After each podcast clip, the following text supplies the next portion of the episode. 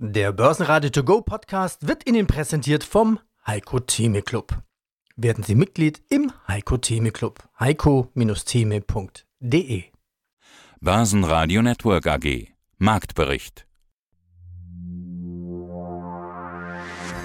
Wir hatten ja in der letzten Woche rund 1000 Punkte im DAX zulegen können. Ja, nach dieser Börsenrakete startet der DAX mit einer Verschnaufpause in die Osterwoche. Naja, vielleicht liegt es auch daran, dass so viele Urlaub haben. Meistens gehen die Chefs der Investmenthäuser in den Urlaub und die zweite Reihe hält die Stellung. Die Schlusskurse kurz im Überblick. DAX minus 0,3%, 15.580 Punkte. MDAX minus 0,8, 27.466 und in Wien der ATX als Total Return 6.851 plus 0,8%. Ja, schönen guten Tag. Mein Name ist Lukas Spang und ich bin Vorberater und Initiator des Tigris Small und Microcap Growth Fund. Nächste Firma, Technotrans. Ja, vor drei Wochen gab es auch ein Interview mit uns als Börsenradio zu den Jahreszahlen mit dem CEO Michael Finger. Also Technotrans profitiert ja derzeit von Dekarbonisierung und Elektromobilität. Was sind deine Argumente? Warum im Fonds? Genau, also das ist zum Beispiel auch eine Aktie, die relativ neu in den Fonds aufgenommen wurde. Hier wurde im Februar die Technotrans neu in den Fonds aufgenommen. Und du hast schon gesagt, wir reden hier über Thermomanagement-Lösungen, die eben dazu dienen, technologische Anwendungen energetisch optimierter und effizienter zu gestalten. Und das Unternehmen hat eine 2025er Strategie im Markt, die so nach zwei Phasen eingeteilt ist. Und man hat jetzt mit dem Geschäftsjahr 2022 die erste Phase abgeschlossen und konnte aber im Prinzip das Ganze, wenn wir uns das auf einem, auf dem Gesamtplan anschauen, schon liegt das Unternehmen eigentlich schon ein Jahr über Plan. Das heißt, ein Jahr früher als geplant ist. Und das Umsatzwachstum konnte letztes Jahr auf 12,8 Prozent gesteigert werden. Das heißt, man hat hier auch beispielsweise die Prognose übertroffen. Man hatte das obere Ende der, der Spanne von 220 bis 230 Millionen avisiert. 238 sind es geworden. Und auch bei der EBIT-Marge ist man deutlich vorangekommen. Hier hatte man 5 bis 6 Prozent, beziehungsweise das obere Ende davon avisiert. Hat auch hier 6,0 Prozent erreicht, also das obere Ende. Und der Auftragsbestand hat ein neues Allzeithoch erreicht. Das heißt, die Nachfrage nach den Lösungen ist unverändert hoch. Für dieses Jahr wird eine weitere Umsatzsteigerung auf 255 bis 265 Millionen erwartet und auch eine weitere Steigerung der Marge, um dann bis 2025 einen Umsatz von 265 bis 285 Millionen und eine EBIT-Marge von 9 bis 12 Prozent zu erreichen. Und die hohe Nachfrage hat sie jetzt auch beispielsweise nochmal in einem jüngsten Auftrag materialisiert oder bestätigt, dass das Unternehmen bekannt gegeben hat. Hier hat man für einen führenden deutschen Technologie Konzern die Kühlung von Schnellladekabeln geliefert und hat einen Auftragseingang im einstelligen Millionenbereich erzielen können. Aus dem Börsenradiostudio meldet sich Peter Heinrich. Auch meine Kollegen haben diese Woche Urlaub. Von fünf geplanten Interviews am Montag sind gleich drei ausgefallen. Zweimal wegen Krankheit, einmal wegen oh, Vergesslichkeit meines Interviewpartners. Der ist auch im Urlaub.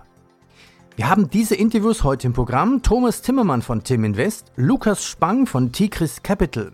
Das Damoklesschwert hängt nicht mehr über den Small Caps. Wirtschaftsprofessor Scholz sagt, Chatbot als genialer Sparringspartner. Aber ich hoffe auf Last Line of Defensive mit Menschen. Oliver Steib vom Stuttgarter Aktienbrief sagt, langfristig muss der Chartverlauf von links unten nach rechts oben zeigen. Ich bin beim Stuttgarter Aktienbrief, komme von der Börse aktuell hier in Stuttgart. Wir sind ein Verlag, wir investieren in Aktien, haben eine Langfriststrategie und mein Name ist Oliver Seibt, ich bin Aktienexperte. Okay, was ist die Definition von solide Konzerne? Solide Konzerne würde ich sagen, Unternehmen, die bilanziell gut aufgestellt sind, die seit Jahren Umsatz und Gewinn steigern und am besten natürlich keine Verluste erwirtschaften. Nennen Sie mal fünf Stück. Fünf Stück kann ich Ihnen sagen. Fünf Mega-Dauerläufer, die wir jetzt auch vom Stuttgarter Aktienbrief schon lange auf der Empfehlungsliste haben. Das ist einmal eine Pepsi, eine Coca-Cola, dann wechsle ich mal die Branche, sage Microsoft, sind wir bei drei, eine Linde würde mir sofort noch einfallen und dann eine Next Era Energy im Energiebereich aus den USA. Was machen die genau? Next Era Energy ist der weltgrößte Energieversorger für Wind, Strom und Solargeschäft.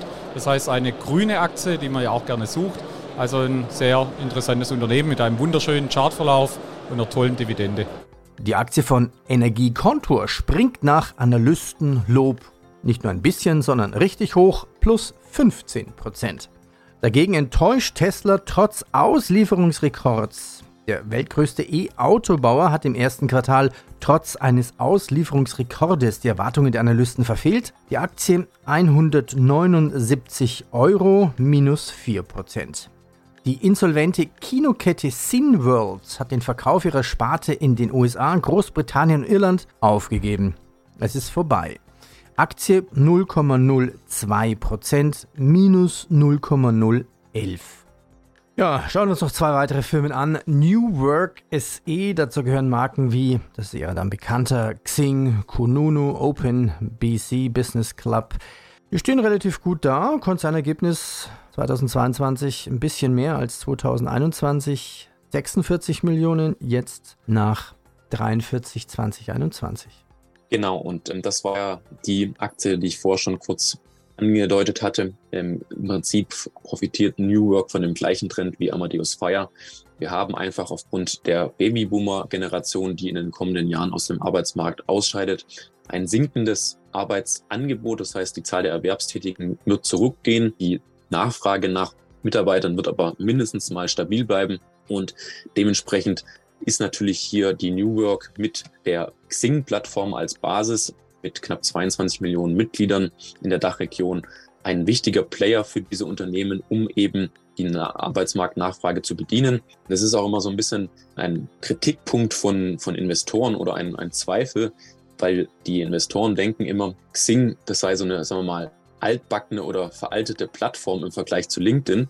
Dann gibt es aber immer eigentlich zwei interessante Fakten. Zum einen, Xing-Mitglieder, die Mitgliederzahl, die steigt nach wie vor. Man muss natürlich berücksichtigen, es gibt natürlich auch bei Xing Premium-Mitglieder. Diese Zahl ist eher sinkend, aber die Gesamtmitgliederzahl steigt. Und der andere Fakt ist, dass Xing in der Dachregion auch mehr Mitglieder als LinkedIn hat, was viele nicht denken, was aber tatsächlich so ist. Und auch das Unternehmen trackt sehr genau, dass die Mitglieder ihre eigenen Profile auch regelmäßig updaten oder auf aktuellem Stand halten. Und auch hier haben wir eben ein stabiles Wachstum für die kommenden Jahre. Was zu erwarten ist, ein hochprofitables Unternehmen mit EBITDA-Margen von über 30 Prozent. Man muss nicht viel investieren. Die hauptsächliche Investition erfolgt in die Software, in die Produkte und gleichzeitig kann eben auch ein hoher Free Cashflow generiert werden. Das Unternehmen hat jetzt zum zweiten Mal in Folge eine Sonderdividende vorgeschlagen, die ausgeschüttet werden soll. Dementsprechend ist auch hier die Cashflow-Generierung des Unternehmens sehr gut, sehr hoch. Man muss eben gleichzeitig, wie gesagt, nicht viel investieren. Wenn es mal mögliche Übernahmekandidaten gibt, dann plant das Unternehmen auch zu übernehmen, neue Unternehmen zu übernehmen. Aber aktuell hat das Unternehmen nach wie vor sehr viel Liquidität, um auch gleichzeitig ausschütten zu können. Und dementsprechend plant das Unternehmen auch in diesem Jahr mit, mit einem weiteren Ergebniswachstum. Die Wirtschaftsprüfungsgesellschaft EY hat die gefälschten Bilanzen des früheren DAX-Konzerns Wirecard über Jahre hin testiert. Wegen sogenannter Berufspflichtverletzungen wird EY dafür nun finanziell bestraft. Die Wirtschaftsprüfungsgesellschaft muss eine Geldbuße von 500.000 Euro zahlen. Zudem dürfen sie bei sogenannten Unternehmen von öffentlichem Interesse zwei Jahre lang keine gesetzlichen Abschlussprüfungen durchführen. Die Schutzgemeinschaft der Kapitalanleger begrüßt das Urteil. Ja, soweit, so gut. Jetzt kommt noch ein Kommentar von mir. Na, schon die Steuererklärung gemacht? Wir vom Handelsblatt haben in einem Steuerspezial analysiert, worauf das Finanzamt bei der Steuer 2023 genauer guckt. In unserem PDF-Ratgeber finden Sie die wichtigsten 16 Neuerungen. Einstiegstipps für Elster und vier Wege, wie Sie das Maximum herausholen. Sichern Sie sich also jetzt das digitale Handelsblatt vier Wochen für nur 1 Euro unter handelsblatt.com slash mehrwissen. Gut, ich begrüße das auch, aber ist die Strafe im Vergleich zu dem Schaden, der durch die Nachlässigkeit von EY Wirecard angerichtet hat, ist diese Strafe nicht einfach Peanuts? Hallo, mein Name ist Peter Scholz, ich bin Professor für Digital Finance an der DHBW Duale Hochschule Baden-Württemberg in Mosbach. Wir sind ja gerade mitten im Interview. Nutzen wir doch dieses Teil ChatGPT mal. Also während Sie jetzt gerade hier mir die Antwort gegeben haben, habe ich so ein bisschen mein ChatGPT mal gefüttert und die Frage gestellt, wie wird KI die Wirtschaft verändern. Bitte stellen wir eine Tabelle mit zehn positiven Veränderungen und zehn negativen Veränderungen gegenüber. Das hat jetzt keine, ja, ja, vier, fünf Sekunden gedauert. Dann hatte ich wirklich eine Tabelle. Links die positiven Auswirkungen von KI. Hier meinem Monitor kann ich lesen. Rechts negative Auswirkungen, also zum Beispiel Automatisierung von Prozessen, zur höheren Effizienz und Produktivität. Dann Verlust von Arbeitsplätzen auf der anderen Seite durch Automatisierung von Arbeitsprozessen. Positiv KI-gestützte Analysen von Daten und Marktinformationen, um fundierte Entscheidungen zu treffen. Negativ Verlust von menschlicher Expertise und Entscheidungskompetenzen zugunsten von maschinellen Experten. Das ist das, was Sie gerade gesagt haben. Mhm. Dann, ja, kommentieren Sie gerne. Ich lese die Liste einfach nochmal vor. Gehen Sie rein, kommentieren Sie mit. Positiv Personalisierung von Produkten und Dienstleistungen durch KI basierende Analysen von Kundenverhalten und Präferenzen steht hier. Negativ potenziell unfaire Entscheidungen, wenn KI-Algorithmen auf diskriminierende Daten trainiert werden. Okay. Also im Endeffekt sage ich mal, gut, ich habe es vorher jetzt nicht getestet, aber ich fühle mich jetzt einigermaßen bestätigt, was der Chatbot sagt. Ah ja, genau das sind im Prinzip die Knackpunkte. Also wie es halt immer so ist, der Jobmarkt wird sich wandeln, man wird halt manche Arbeits- und vor allem so leichtere Arbeitsformen nicht mehr brauchen. Das ist natürlich ein bisschen ein Problem für die Gesellschaft, weil halt die Menschen unterschiedlich sind und halt jeder unterschiedliche Anforderungen gerecht werden kann oder gerecht werden möchte. Und wenn dann halt, sage ich mal, immer die ganzen Jobs immer alle, sage ich mal, höher ausgebildet werden, dann schafft man natürlich da auch eine Teilung vielleicht in der Gesellschaft. Das ist dann langfristig, glaube ich, grundsätzlich ein Problem, dass dann halt vielleicht nicht mehr alle Menschen, auch wenn sie wollten, vielleicht ihren Arbeitsunterhalt bestreiten können, weil halt nicht jeder irgendwie zum Chatbot-Partner geboren ist, ja. Auf der anderen Seite ja auch die große Problematik. Also wenn wir halt einen Service haben, wenn wir die, die Schwierigkeiten haben, dass klar, ich meine, KI hat kennt keine Moral. Ja, man kann ja auch so moralische Fragen an die KI stellen und die ist natürlich darauf trainiert, ein Stück weit die Antwort zu geben, aber es schimmert immer durch. Die geht halt nach ihrem Algorithmus vor, ne? Und das ist meistens diskriminierend. Ich muss ja Entscheidungen treffen, ja. Und da fehlt dann halt auch die menschliche Komponente. Da muss man sich halt überlegen, ob man in unsere Finanz- und Wirtschaftswelt, wo man darauf vielleicht verzichten kann und wo man darauf vielleicht besser nicht verzichten sollte. Mhm. Und, Na, ich, ich, hätte, ich, hätte, ich hätte noch mehr Vorschläge von unserer Maschine hier. Verbesserte Lieferketteneffizienz durch KI-basierende Prognosen und Nachfragevorhersagen. Kann man sich gut vorstellen? Ja, wobei auch da sehe ich schwierig. Also ich meine, ja. die KI geht natürlich immer nur darauf vor, was in der letzten Vergangenheit passiert ist. Das sieht man ja auch so ein bisschen bei Robos. Die sind für den nächsten Crash häufig nicht so gut vorbereitet, weil das in den Daten halt noch nicht angelegt ist. Ja? Das mhm. heißt, wenn was Neues auftritt, kann so eine KI auch überrascht werden. Das heißt, natürlich hat man einen Tick effizientere Geschichten, weil sie natürlich irgendwo so ein paar bessere Edges für Feintuning finden. Aber Achtung, ne? also ich meine, die Prognose von unvorhersehbaren Dingen überrascht die, die KI genau. Schwäne, ja. ja. Spannend fand ich jetzt auch hier viertens negativ Risiko von KI-Fehlern und Cyberangriffen, die schwerwiegende Folgen haben können. Also, dass man auch die KI für Cyberangriffe verwenden kann. Ja, aber jetzt sind wir noch beim, beim Kernthema Ihres Professorendaseins. Macht es eigentlich Sinn, eine Maschine, ein Algorithmus, meine Finanzen wirklich komplett alleine verwalten zu lassen? Es gibt ja etliche Algorithmen schon, die Finanzen und Robo-Advisories, die einfach ohne Emotion handeln, nur von Fakten. Wie gut schneiden die ab? Also es ist ganz interessant. Vor zwei Jahren habe ich ja ein Buch zu dem Thema zu vielen Kolleginnen und Kollegen verfasst, also als Editor. Ich habe auch ein, zwei Beiträge selber geschrieben. Und einer ging damals um die KI. Und damals hieß es, naja, das wird wahrscheinlich noch ein bisschen dauern, bis es kommt. Und jetzt es könnte es auf einmal da sein. Also man könnte natürlich den Chatbot auch verwenden tatsächlich die allererste Frage, die ich dann im Chatbot auch gestellt habe, ist, was ist das beste Investment auf die nächsten sechs Monate? Also welche Aktie sollte ich kaufen? Die Antwort war sehr nüchtern. Da kam dann raus, ich kann eigentlich keine guten Aktienprognosen machen. Das heißt also, da war dann der, der Algorithmus auch nicht bereit, irgendwie einen konkreten Aktientipp rauszuschmeißen. Und ich glaube halt auch da gilt wieder das Gleiche. Also ich meine, die KI momentan kann natürlich versuchen, gewisse Muster zu erkennen. Sie kann natürlich aufgrund von der Erfahrung gewisse Portfolien vorschlagen. Aber auch da muss man eben aufpassen. Also ich habe in dem Buch auch einen Artikel geschrieben, zusammen mit Joachim Goldberg, der ja früher sehr viel auch im Bereich Behavioral Finance gemacht hat in Deutschland. Und da haben wir dann festgestellt tatsächlich, dass diese Algorithmen halt sehr stark auch von Menschen getriggert sind. Das heißt, je nachdem, welche Präferenzen, Vorlieben, Vorgaben und so weiter ich da reingebe, darauf wird sich der Algorithmus dann sozusagen äh, beschränken. Und dann kamen halt sehr stark Home-Bias-lastige Portfolios raus wo dann halt der amerikanische Chatbot halt sehr, oder vielmehr der amerikanische Algorithmus sehr viel amerikanische Aktien gekauft hat, ja. der britische sehr viel britische und der deutsche sehr viel deutsche.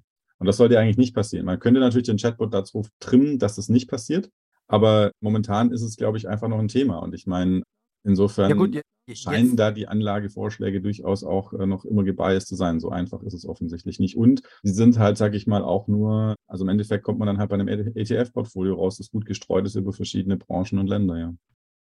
Leoni darf saniert werden. Mit den Banken, den Aktionären, den Schuldscheingläubigern und Bürgen habe man sich auf ein Paket geeinigt. Im Prinzip Kurzversion großer Schuldenschnitt. Die Übernahme durch den österreichischen Großaktionär Stefan Pira kann nun folgen. Der Weg ist frei. Glencore. Die Ablehnung des vom Rohstoffkonzern unterbreiteten 22,5 Milliarden teuren, schweren Übernahmeangebotes kommt bei den Anlegern des kanadischen Kupferminenunternehmens Tech Resources gut an. Die Aktie plus 10 Prozent.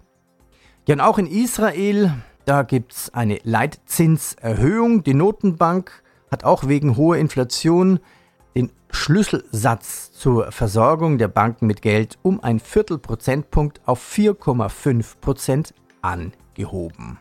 Mein Name ist Thomas Zimmermann, ich bin Initiator und Berater des Tim Invest Europa Plus Fonds. Ja, aber trotzdem noch Inflation. Hey, eine Biogurke fast 3 Euro, letzten Versuch zu kaufen, daneben lag eine rote Paprika 5,20 Euro. Erdgas und Energiepreise fallen zwar, aber die Gesamtinflation ist doch teuer und gibt ja diesen Begriff, diese Kerninflation. Was ist damit? Ja, interessant, weil gerade sind ja die europäischen Endzahlen reingekommen für den März. Und zunächst einmal ist gut, die, die Inflation ist gesunken von 8,5 auf 6,9 Prozent. Das war allerdings auch erwartet. Allerdings erwartet hatte man nur ein Senken auf 7,1 Prozent, sind 6,9 Prozent geworden. Das ist natürlich gut für die Börse. Also generell strukturell wird die Inflation wahrscheinlich in den nächsten Monaten sinken und jede Zahl, die dann besser ist als die Erwartung, wird auch gefeiert werden, weil das bedeutet, dass die Wahrscheinlichkeit, dass die Zentralbanken die Zinsen weiter aggressiv anheben, halt weiter sinkt. Aber jetzt zurück zur Kerninflation. Also wenn man sich das mal anschaut, wie die europäische Inflation jetzt gegliedert ist, dann in der Tat Energie war negativ aber Lebensmittel, Alkohol und Tabako war plus 15,4 Prozent. Das sind die Inflationstreiber im Moment. Wo kommt das her? Wir merken es im Supermarkt, du hast es schon gesagt, plötzlich, was früher zwei Euro gekostet hat, kostet jetzt drei Euro oder 3,20 Euro. Die Unternehmen bedienen sich da auch. Es gibt ja einen guten Grund, die Preise zu erhöhen. Und auf der anderen Seite haben wir natürlich auch auf dem Arbeitsmarkt, kriegen wir ja auch laufend mit. Ich erinnere an den letzten Streik, gar nicht mal so lange her. Lohnforderungen und das alles ist preistreibend. Und ja, deswegen haben wir jetzt eine Kerninflation, auf die die Notenbanken natürlich ganz, ganz extrem schauen. Und wenn wir sehen, was jetzt gerade passiert ist als Reaktion, als diese Inflationszahlen rausgekommen sind, die Eurozinsen sind eigentlich weiter gestiegen. Wir sind jetzt im einjährigen Bereich wieder über drei Prozent. Wir waren weit, weit tiefer, als wir vor einer Woche oder vor zwei Wochen wir waren da im Hoch bei 3,72 Prozent. Jetzt sind ja die Zinsen im Moment bei 3, 3,5 Prozent. Das heißt, im Prinzip geht der Markt davon aus, dass wir innerhalb der nächsten zwölf Monate weitere Zinssteigerungen sehen werden. Und das kann natürlich oder soll ja auch wegen der Inflationsbekämpfung am Ende die Konjunktur und die Wirtschaft abwürgen. Ja, kommen wir zu einem Tech-DAX-Wert. Warum betone ich das? Weil so lange sind sie auch noch nicht im Tech-DAX, Nagara AG.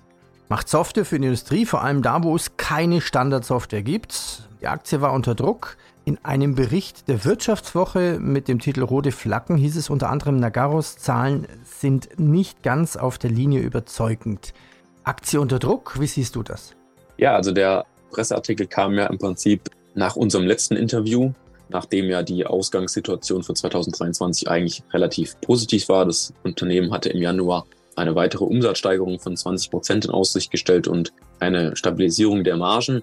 Und dann kam eben dieser Presseartikel, dem vorangegangen auch eine deutliche Erhöhung von Shortseller-Positionen war und der eben acht Punkte aufgegriffen hat, die aus Sicht Journalistin in dem Fall negativ war oder sind. Und äh, man kann aber sagen, dass beispielsweise sieben Punkte im Prinzip auch im August vergangenen Jahres von The Analyst aus London schon aufgegriffen und ähm, thematisiert wurden. Das heißt, der Großteil der Punkte war jetzt nicht neu. Ich habe mich mit diesen Punkten, ich glaube, es wäre jetzt zu viel, würde den Zeitrahmen sprengen, wenn wir da jetzt alle acht Punkte durchgehen, aber ich habe mich eben, weil es ja auch bis dato die, die größte Position im Fonds war, recht umfangreich mit den Argumenten auseinandergesetzt. Meine Investoren wurden auch diesbezüglich informiert, wie ich diese acht Punkte einschätze. Ich habe das mit entsprechenden Zahlen und Argumenten dann diskutiert und bin zu dem Entschluss gekommen, dass der Großteil der Argumente für mich jetzt nicht wirklich überzeugend oder schlüssig war, weil auch das eine oder andere meines Erachtens nicht ganz korrekt dargestellt wurde.